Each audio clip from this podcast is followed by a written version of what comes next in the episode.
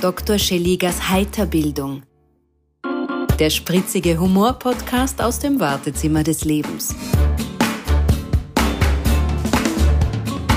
Coole Gäste, motivierende Impulse, humorvolle Philosophien und Gedanken, die unter die Haut gehen. Talk und Tratsch, medizinisch, inspirierend und frei von der Leber weg. Von und mit Dr. Roman Scheliga. Herzlich willkommen bei der ersten Folge von Dr. Schieligers Heiterbildung aus dem humorvollen Wartezimmer des Lebens. Er sagt, ich bin nicht lustig. Was soll ich in deiner Heiterbildung? Ich finde, es ist gerade der richtige Ort, um sich von dir heiterbilden zu lassen. Ich bin nicht lustig, sagt der Mann, dem der Schalk nur so aus den Augen spritzt. Dem will ich widersprechen. Allen Ernstes.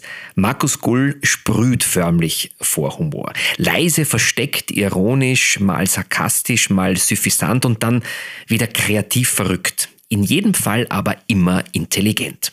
Seine Ansichten und Aussichten, seine Thesen und Formulierungen sind pointiert, tiefgehend und manchmal so offensichtlich, dass man sie dennoch erst am dritten Blick entdeckt und dann unheimlich witzig findet. Oder aber es bleibt einem das Lachen im Halse stecken, weil er das Ehrliche direkt in die Wahrheit laufen lässt. Und, und das ist manchmal gar nicht so angenehm.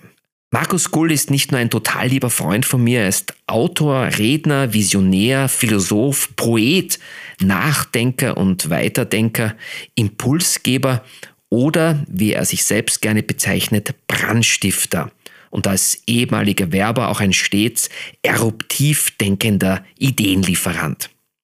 Wenn er Zeit hat oder gerade einmal kein Buch schreibt, dann schreibt er ein Buch. Vor allem aber ist er der Story Dude. Markus, herzlich willkommen in meiner Heiterbildungsordination. Es freut mich sehr, dass du der erste Gast oder Patient, wir werden es herausfinden, bist. Was ist denn so ein Story Dude? Ja, lieber Roman, erstens einmal vielen herzlichen Dank für die Einladung und für die ähm, Ehre, der erste Gast zu sein und auch für deine Einführung. Ich hätte dir stundenlang zuhören können, muss ich sagen.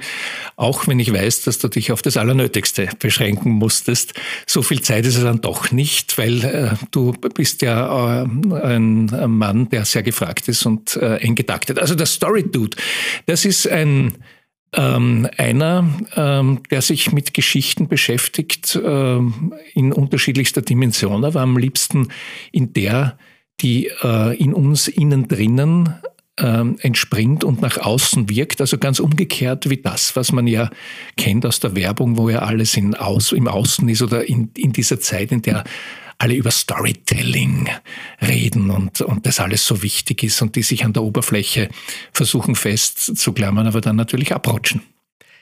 Worüber kannst du denn in diesen Zeiten noch lachen? Kannst Na, du noch lachen? Naja, ähm, ich glaube, dass äh, in diesen Zeiten das Beten nicht mehr hilft und nur mehr das Lachen. Ähm, und wem sage ich das? Ähm, ich glaube, Karl Valentin hat den schönen Satz gesagt, jedes Ding hat drei Seiten, eine positive, eine negative und eine komische. Und äh, dann entsteht auch das, wenn man diese drei Dimensionen kennt, äh, was du postulierst, die Leichtigkeit, den Humor im Leben nicht zu verlieren. Manchmal lacht man halt dann auch verzweifelt. Aber man muss immer lachen und das geht in allen Zeiten. Du hast ja wirklich im Vorfeld gesagt, ja, Humor, ja, du hast keinen Humor. Ich zitiere aus deiner Website. Ähm, das war so inspirierend, hört man nach den Keynotes von Markus Gull ständig. Das liegt sicher an seinem lebendigen Vortragsstil, praxisnah und mit jeder Menge Humor gewürzt. Schau, schau. Und natürlich an seinem über Jahrzehnte praxiserprobten Fachwissen. Praxiserprobten Fachwissen. Aber besonders an seinem Thema, das die Menschen seit jeher fasziniert und heute mehr denn je Storytelling, die magnetische Kraft von Geschichten. Welcher Reiz liegen für dich in diesen Geschichten, die du ja ein bisschen neu definiert hast? Oder wie definierst du diese Geschichten? Naja, das, da muss man jetzt äh, zurückgehen an den Anbeginn der Menschheit in Wirklichkeit. Ähm, als äh, du wirst dich nicht mehr erinnern können, äh, du bist ja wesentlich jünger als äh, ein paar Millionen Jahre, ähm, als irgendwann äh, dieses Lebewesen Mensch begonnen hat, Bewusstsein zu entwickeln und dann draufgekommen ist, hey, irgendwie ist das ein bisschen komisch, dass wir auf die Welt kommen, um zu sterben. Und äh, was ist das? Und dann hat es in diesen Menschen begonnen zu denken. Und dieses Denken, ähm, wo ist der Sinn? Warum sind wir denn da? Was ist denn unsere Aufgabe? Das haben dann die Menschen begonnen, sich mit Geschichten, Mythologien, Göttern, Gottheiten, Naturgewalten, Schicksal, allen möglichen Dingen zu erklären und äh, versucht, ihren, ihren, ihren Lebenssinn, ihren Daseinszweck mit Geschichten zu begründen, einander und sich selber zu begründen. Und das ist letztlich die Faszination von Geschichten, die bis heute anhält. Das ist äh, in, der, in der digitalen Welt, würde man sagen, das ist unser Betriebssystem so denken wir. Und äh, wir hören nicht einmal auf zu denken, wenn wir nicht denken. Denk an deinen letzten Traum, wahrscheinlich wie bei mir ein Durcheinander ohne Ende. Aber Teil oder Fragmente von Geschichten. Also selbst wenn wir schlafen, baut unser Bewusstsein dieses äh, Erklärungsmodell weiter, ähm, weil wir eins herausfinden wollen als Menschen. Wer bin ich? Wer bin ich und wenn ja, warum? Mhm. Und vielen gelingt das gar nicht ihr ganzes Leben lang. Und die, die glücklich sind, die verstehen es irgendwann und die haben ihre innere Geschichte entdeckt. Und das ist ja auch das Faszinierende dass man immer auch sieht, egal ob man jetzt in ein Theater geht oder ein, ein Kino sieht, einen Roman liest, äh, die äh, ein Unternehmen, eine Markengeschichte sich anschaut oder seine eigene persönliche Geschichte. Es gibt ja immer zwei Geschichten. Die äußere, die die Handlung beschreibt und die innere Geschichte, die die wichtige ist, die die Handlung treibt. Weil du siehst ja bei den Characters, bei den Figuren in den fiktionalen Geschichten, ähm, das, was sie tun, das ist das, was sie ähm, so wie sie sind. Und das, was sie sagen, das ist, was sie glauben was sie sind. Und das ist ein, äh, ein großer Unterschied. Aber jetzt, ähm, wenn du von den Geschichten sprichst und von Theater und von Kino, wir wollen ja immer ein Happy End haben. Ja? Also eine Geschichte, die gut ausgeht. Und es gibt ja diesen berühmten Satz, den ich sehr schön finde, ähm, dass man äh, Kindern Geschichten erzählt, damit sie einschlafen, Erwachsenen, damit sie aufwachen. Mhm. Ja? Und diese innere Geschichte, wo passt die hinein?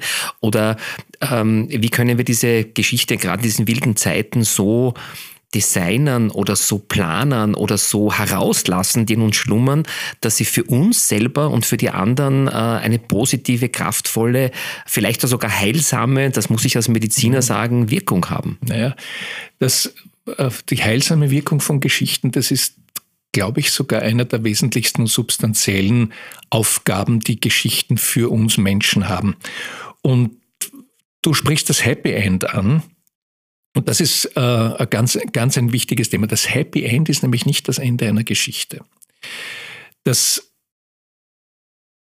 eine Geschichte, jede Geschichte, jedes Kapitel unseres Lebens und jede fiktionale Geschichte funktioniert im Prinzip nach in drei Schritten. Zuerst bricht jemand auf aus seiner Welt, in der er drinnen ist, weil er raus muss, raus will, raus geworfen wird, bewährt sich dann, lernt etwas in dieser Bewährung und kommt dann zurück in seine alte Welt und bringt das Gelernte mit und macht diese alte Welt ein bisschen besser. Aufbruch, Bewährung, Comeback. A, B, C kann man sich leicht merken. Und das ist in Wirklichkeit das Comeback, dieses gelernt haben, dieses sich verwandeln, dieses als bessere Version seiner selbst zurückzukommen und gewachsen zu sein und andere daran teilzuhaben. Das ist in Wirklichkeit die nach dem Happy End, also alles ist gut ausgegangen, eine Liebesgeschichte. Endlich sind die beiden zusammengekommen. Aber was machen sie jetzt draus? Darum, darum äh, geht's. Und ähm, das ist auch das, wo die Hoffnung des Menschen wurzelt. Und da gibt's ähm, diesen ganz besonders schönen Satz, der uns gerade in Zeiten, in denen wir jetzt, wo wir äh, uns heute treffen, äh, Tag eins nach dem, weiß nicht wievielten Lockdown genießen äh, oder uns aufwärmen für den nächsten. Wer weiß das schon? Und ähm, da gibt's einen sehr starken Satz von Václav Havel, der sagt, Hoffnung ist nicht die Gewissheit, dass es gut ausgeht, sondern die Gewissheit, dass es Sinn hat, egal wie es ausgeht. Also wir wachsen daran und das ist etwas, was wir Menschen tun müssen. Ich glaube, das ist auch die richtige Zeit, um zu wachsen. Ja. Und äh, was wir in den letzten Wochen, Monaten alles äh, gelernt haben, an uns neu entdeckt haben. Ähm, ich möchte auf eine andere Richtung ein bisschen gehen. Du hast ja einen Oscar ja äh, zu ja, Hause ja. stehen. Ähm, ähm, wie bist du zu dem Oscar gekommen? Und ich möchte eine Frage gleich dran anschließen. Jetzt hast du diese Geschichtenwelt neu definiert. Du stehst gern auf, die, auf der Bühne oder die Frage, stehst du gern auf der Bühne und was müsst du, willst du den Menschen einfach äh, sagen? Naja, Oscar habe ich, der glänzt in, in meinem Raum. Ich habe den nicht bekommen, wie der dahergelaufene Hollywood-Star äh, im äh, äh, Chinese Theater in einem Hollywood Boulevard, sondern ich habe meinen bekommen an der Kreuzung Otto Bauer Gasse, Gummendorfer Straße in Wien vor einigen Jahren. Das Mecker der Filmindustrie kann An sich sagen, kann man ja. sagen, das Mecker der Filmindustrie, da wird viel gemeckert in der Filmindustrie. Und ich bin da gestanden, das war vor, ich würde sagen, so 15 Jahren, wenn nicht, wenn nicht noch mehr.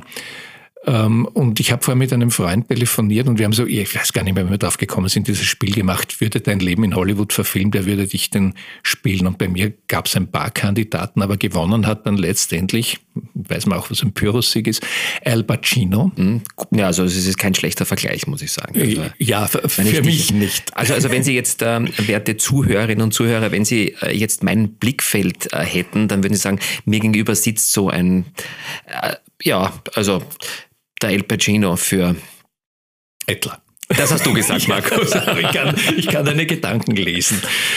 Ähm, und, und dann kam mir irgendwie so aus heiterem Himmel, wie halt diese Gedanken drum einem einfallen, fiel es mir ein, Oscarverleihung, die Verfilmung meines Lebens, Al Pacino bekommt natürlich den Oscar für die beste Nebenrolle.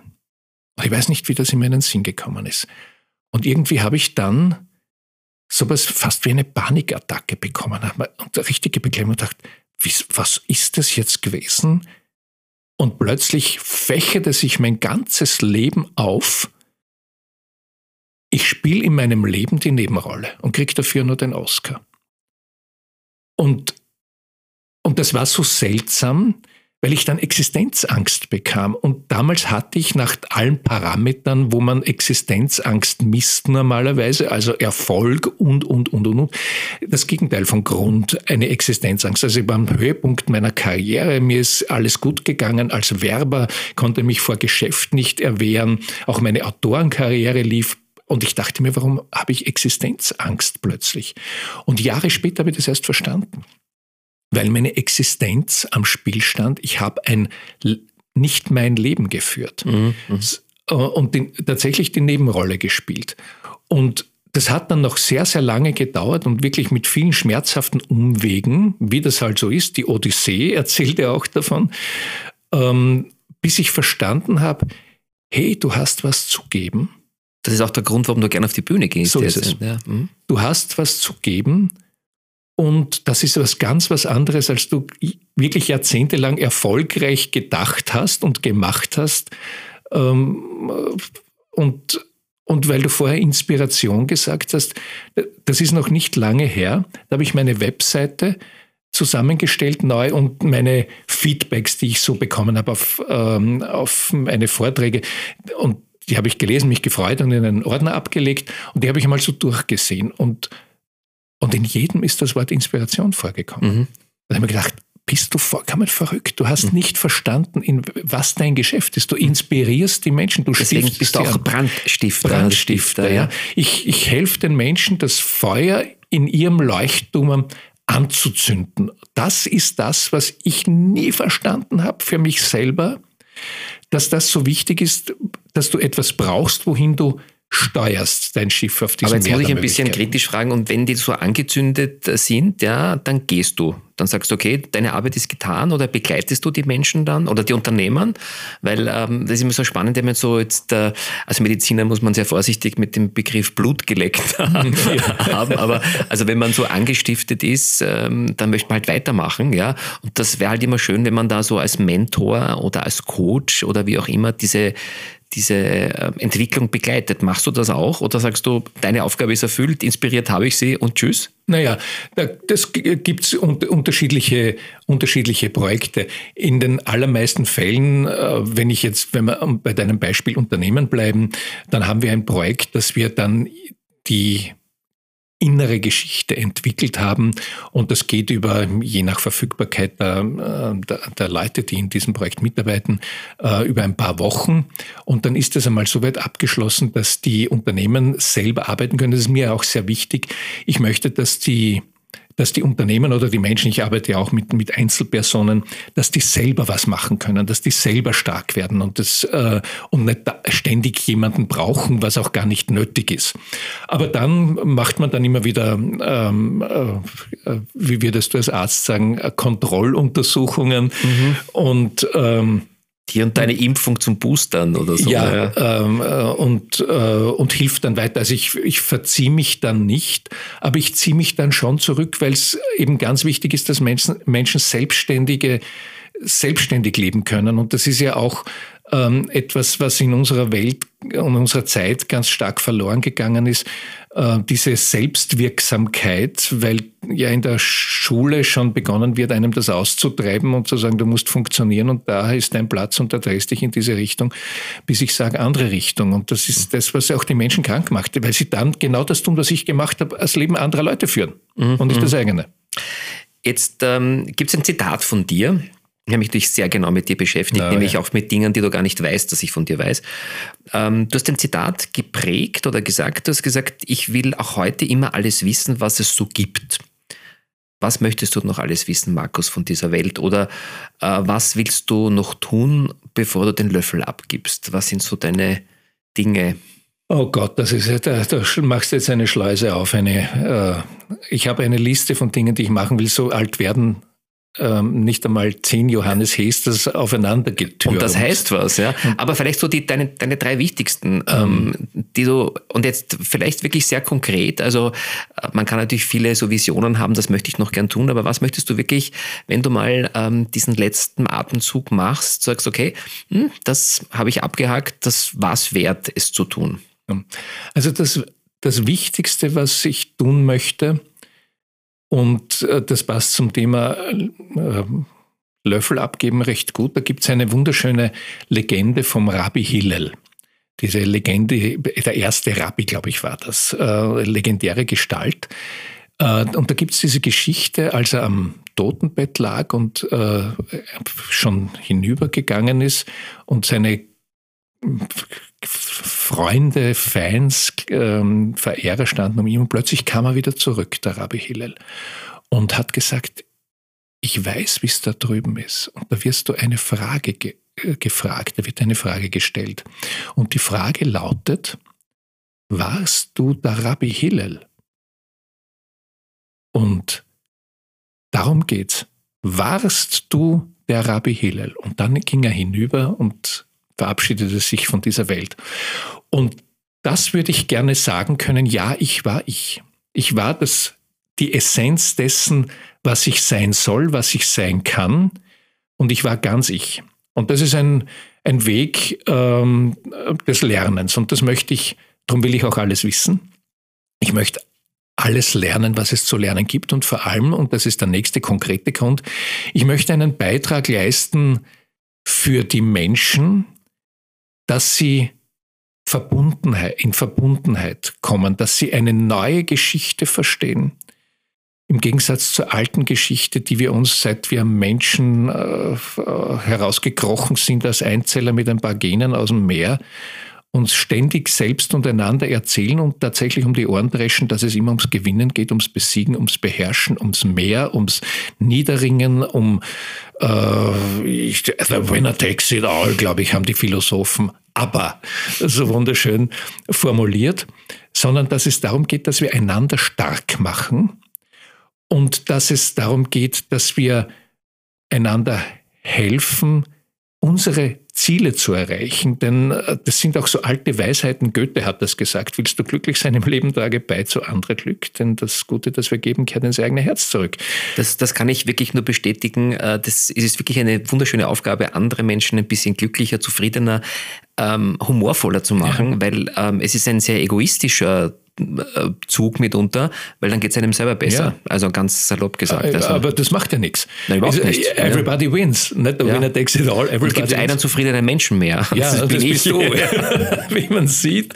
Und, äh, aber das ist, weiß man mittlerweile, ist das ja auch in der Glücksforschung ähm, wissenschaftlich erwiesen, dass, dass du nichts Besseres tun kannst, als für dein eigenes Glück als anderen dabei zu unterstützen.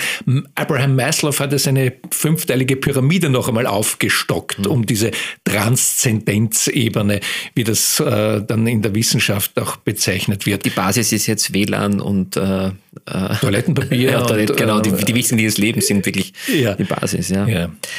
Ähm, jetzt hat sich unsere Welt verändert. Wir haben uns in dieser Welt verändert. Die Veränderung ist noch lange nicht abgeschlossen. Mhm. Also diese Veränderung, Veränderung ist immer da. Ja. Wir nennen es immer so Change, Change Management. Mhm. Keiner kann es mehr hören, aber Veränderung ist Veränderung. Wenn du sofort etwas ändern könntest, mhm. einerseits in dieser Zeit, in diesem Leben, was wäre das? Und die Frage dazu, wenn du dir eine Zauberkraft als ehemaliger Magier, ist für mich Zauber natürlich was Wunderbares, so andere Dinge Unmögliches möglich zu machen. Welche Zauberkraft hättest du gern? Was ich sofort ändern würde, wäre, und ich weiß, damit beginnt alles, ich würde das Bildungssystem ändern. Ich würde aus dem, was wir Bildungssystem nennen und in Wirklichkeit ein Biegungssystem ist und in äh, Informationsvermittlungsmaschinerie. Ich würde da wirklich ein Bildungssystem daraus machen, ein Herzensbildungssystem. In das kann ich nur unterschreiben, wenn du ähm, Lehrer dafür brauchst. Ich hätte Zeit. Ja, und Lehrer ist das nächste Stichwort.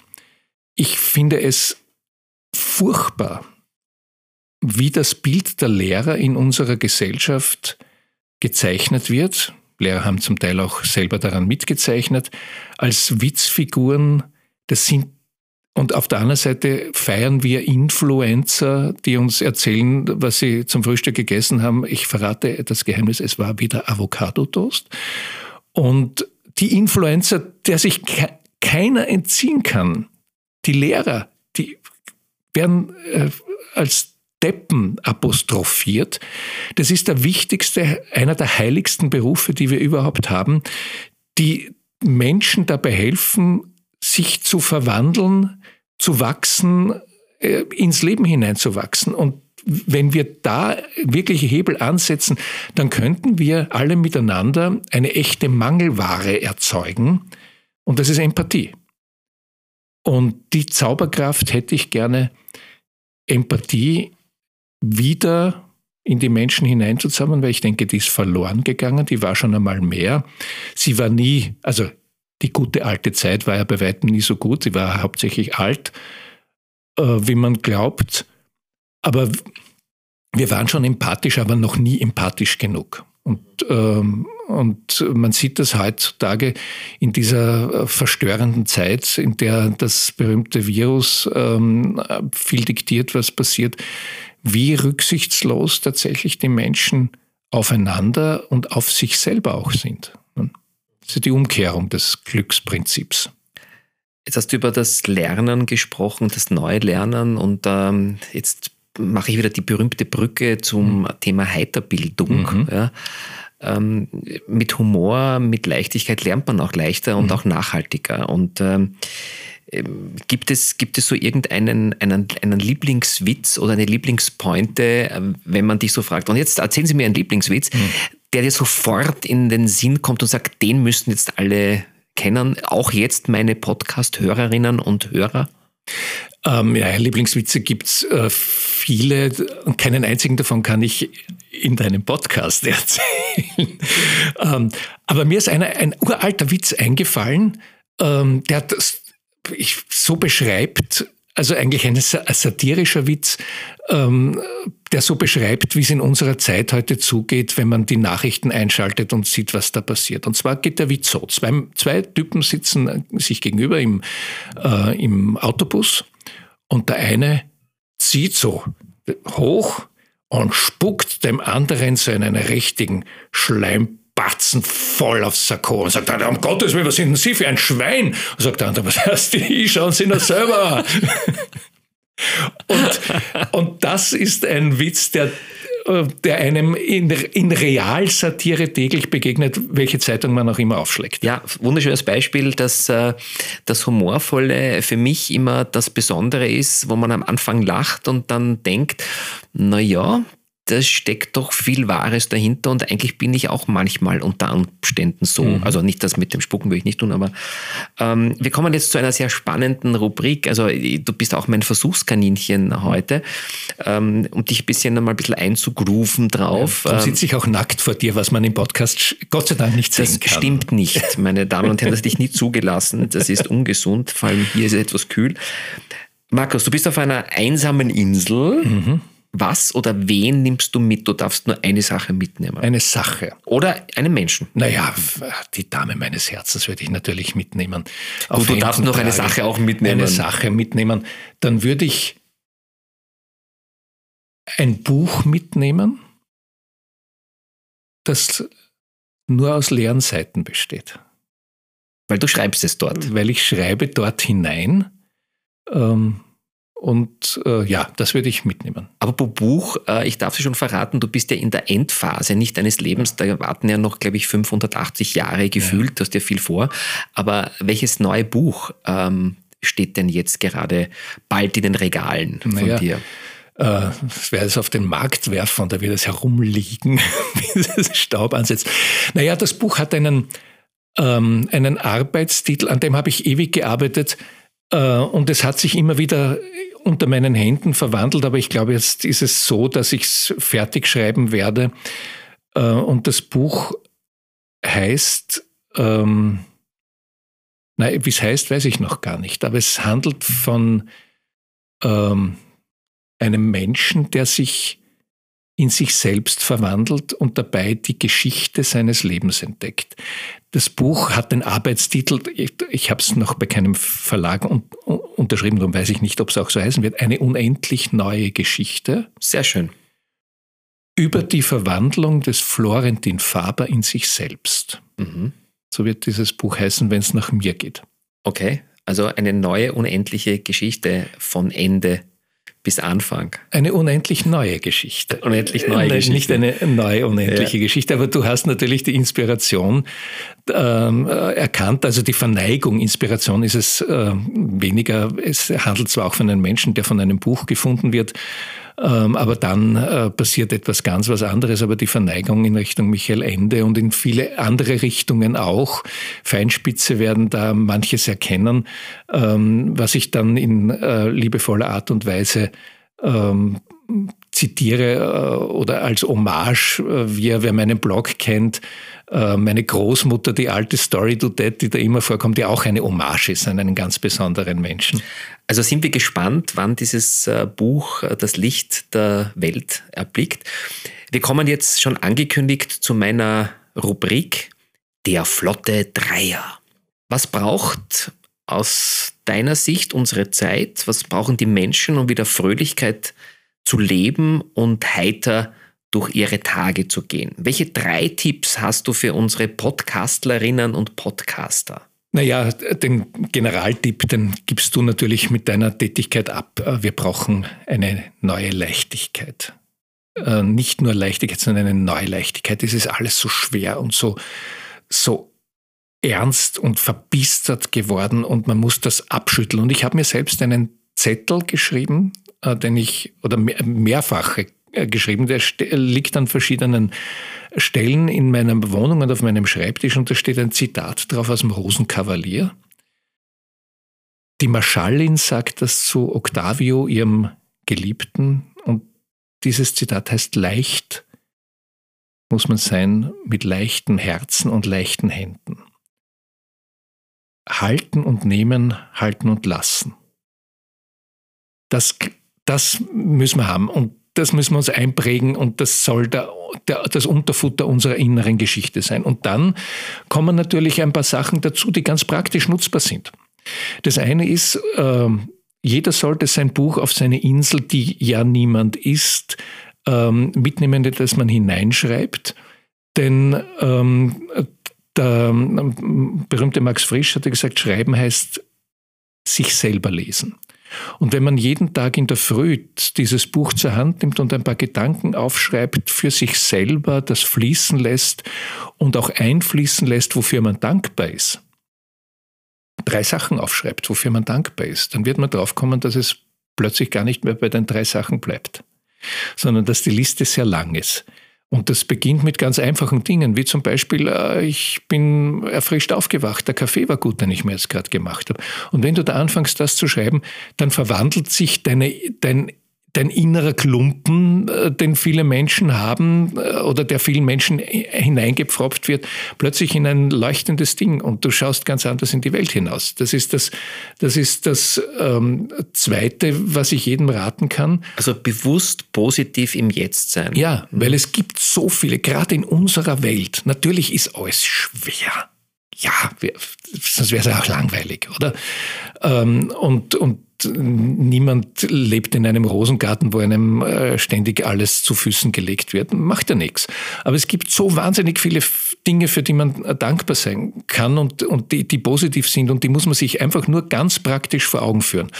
Und äh, das ist das Dritte, was ich jedem nur empfehlen kann und das heißt lesen, lesen, lesen. Und da gibt es ganz viele Menschen, die sagen, ich habe die Zeit nicht dafür. Aber wenn du jeden Tag eine Viertelstunde liest, dann hast du übers Jahr gesehen, eine ganze Arbeitswoche nur mit Lesen zugebracht. Mhm. Und das schafft jeder Viertelstunde Lesen. Ja, kann ich mir durchaus vorstellen. Ja. Genau, sehr gute Idee. Deine Bücher zum Beispiel. ja. Was weiß denn, ähm, Markus, was weiß denn noch niemand von dir und ähm, was wirst du uns jetzt verraten? Ähm, da, da Je peinlicher, desto besser, weil dadurch hätten wir eine tolle Schlagzeile. Äh, ähm, Züchtet Kanarievögel. Ähm, was niemand von mir weiß, äh, das ist eine wirklich grandiose Frage, ähm, weil ich glaube, ich bin ein offenes Buch. Aber ja, ich bin der Einzige, der das glaubt. Das glauben Sie alle. Ja, das ist, ja, das, ja, ja. Der das glaubt. Na, was vielleicht äh, wenige Menschen von mir wissen, ist, ähm, dass ich ähm, es liebe zu essen obwohl ich selten tue. Okay. Das ist jetzt sehr spannend. Das ist für mich ein, ein, ein philosophischer Snack, den ja. ich mir dann irgendwann zu Gemüte führen werde. Auf der Zunge zu gehen. Äh, ja, ja also Aquaplanik am, auf der Zunge. Ja. Gut. Ähm, dann kriegst du noch eine Frage von ja. mir, weil das war jetzt eine, natürlich eine sehr schöne und sehr elegante Frage. Ja. Aber äh, wir haben so eine kleine Geschichte, so dieses äh, Lotto der Fragen. Mhm. Ja. Ähm, nenn mir eine Zahl, ich habe 100 Fragen vorbereitet. Mhm. Schräge, verrückte, peinliche, lustige, mhm. ernste. Nenn mir eine Zahl und diese Frage kriegst du jetzt von ja. mir. Und ich weiß auch, egal welche Zahl ich nenne, das ist eine peinliche Frage. Nein, das stimmt überhaupt nicht. Ich also bin ich ganz sag, fair. Ich sage sieben. Sieben. Okay, Du kannst es nachher kontrollieren. Die siebte Frage ist, wie begegnest du wütende Menschen? Oh Gott. Das ist, äh, die Frage kann auch anders heißen, wie begegnest du dir selbst? Ähm, die, äh, ich ärgere mich. Wie doof bin ich? Ja. Ähm, also Wut und Zorn hat mich über viele, viele Jahrzehnte meines Lebens geplagt, definiert, äh, gepeinigt. Und mittlerweile bin ich, vielleicht ist das auch eine Frage des Alters geworden, dass man äh, einfach die Kraft nicht mehr hat und aufgegeben hat. Mittlerweile begegne ich wütenden Menschen mit Schweigen und weiß, wenn sie ausgetobt haben, dann äh, sind sie es los, das weiß ich von mir selber. Und dann kann man wieder normal weiterreden. Und ich begegne ihnen dann mit Fragen. Und das ist etwas, was wir natürlich ähm, in unseren Coaching-Ausbildungen und in unserer Coaching-Tätigkeit gelernt haben und auch in unseren Führungsaufgaben in unseren Unternehmen, dass Fragen natürlich immer die beste Methode ist, Leute ähm, anzustoßen und zu dem Punkt hin zu leuchten, ähm, wo sie erkennen, was denn wirklich los ist. Lieber Markus, wir kommen zu meiner letzten Rubrik und die nennt sich die Heiterbildungswundertüte. Aufmachen, auspacken, glücklich sein.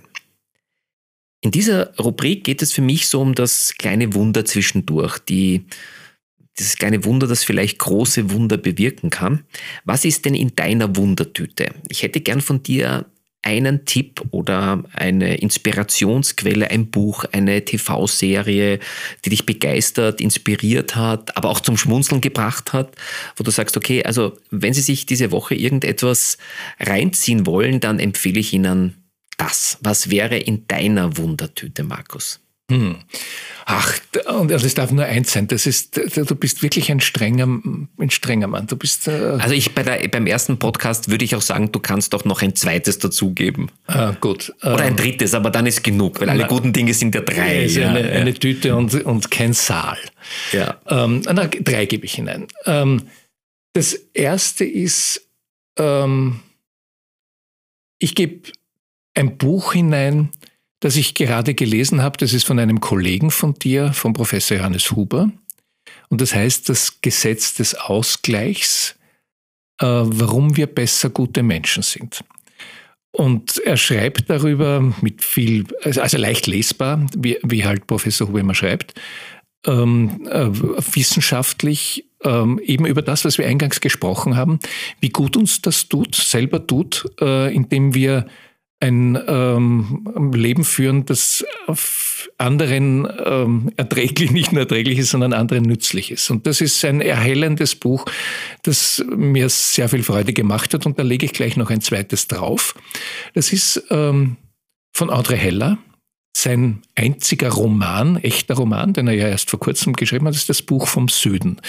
Das ist ein Buch über Sehnsucht, über Sehnsucht nach einer Zeit, die vergangen ist, ähm, über eine Zeit voller Poesie und natürlich über den Süden, weil, wie die fiktive Familie Passauer dort auch mantramäßig sagt und wie wir Österreicher ja alle wissen, nur im Süden ist Rettung. Der Österreicher ist ja der missglückte Versuch, aus einem Italiener einen Deutschen zu machen. Und darum zieht es uns immer in den Süden. Und das Dritte, was ich mitnehme, das ist gar keine Frage, weil man ein bisschen Musik auch braucht. Und das ist ein Allheilmittel in jeder Frage. Ich würde alles, was die Beatles gemacht haben, mitnehmen, plus John Lennon und McCartney. Du meinst mitnehmen ins Leben, weil die Insel haben wir ja schon abgehakt. Nein, in die Wundertüte hinein. Also die Wundertüte mitnehmen, hineingeben. hineingeben ja. ja. Würde ich das machen, weil im Zweifel helfen die Beatles immer. Markus, vielen, vielen Dank, dass du ähm, ja 30, 40, 50 Minuten, wir werden es nachher sehen, mit mir gemeinsam im Wartezimmer des Lebens verbracht hast. Und vielen Dank, Und dass ich da sein durfte. Ich glaube, es war ähm, für alle eine wertvolle halbe, dreiviertel Stunde. Für mich auf jeden Fall und ich bin überzeugt für meine Zuhörerinnen und Zuhörer auch. Vielen Dank, dass du Premieren-Gast warst. Ja. Die Koloskopie und Gastroskopie machen wir jetzt ohne Mikrofon. Und ähm, ja, ich hoffe, wir erleben noch viel von dir. Ähm, alles, was es dazu noch zu sagen gibt, gibt es in den Shownotes und äh, bestimmt auf allen Bühnen dieser Welt. Markus ist ja bereit ähm, dazu, wie wir alle, glaube ich, wieder viele Menschen auf vielen Bühnen oder unter der Bühne oder neben der Bühne zu begeistern, zu inspirieren. Wir brauchen solche Impulsgeber, so Brandstifter wie dich, Markus. Ihnen sage ich vielen Dank fürs Zuhören. Und mein Schlusswort oder meine Schlusssätze, die lauten, haben Sie keine Angst, etwas Neues anzufangen. Denken Sie mal daran, Amateure haben die Arche gebaut und Profis die Titanic. Also, viel Spaß an der Freude. Mehr von Dr. Roman Scheliga, dem humorvollen Arzt deines Vertrauens, findet ihr unter www.roman-scheliga.com.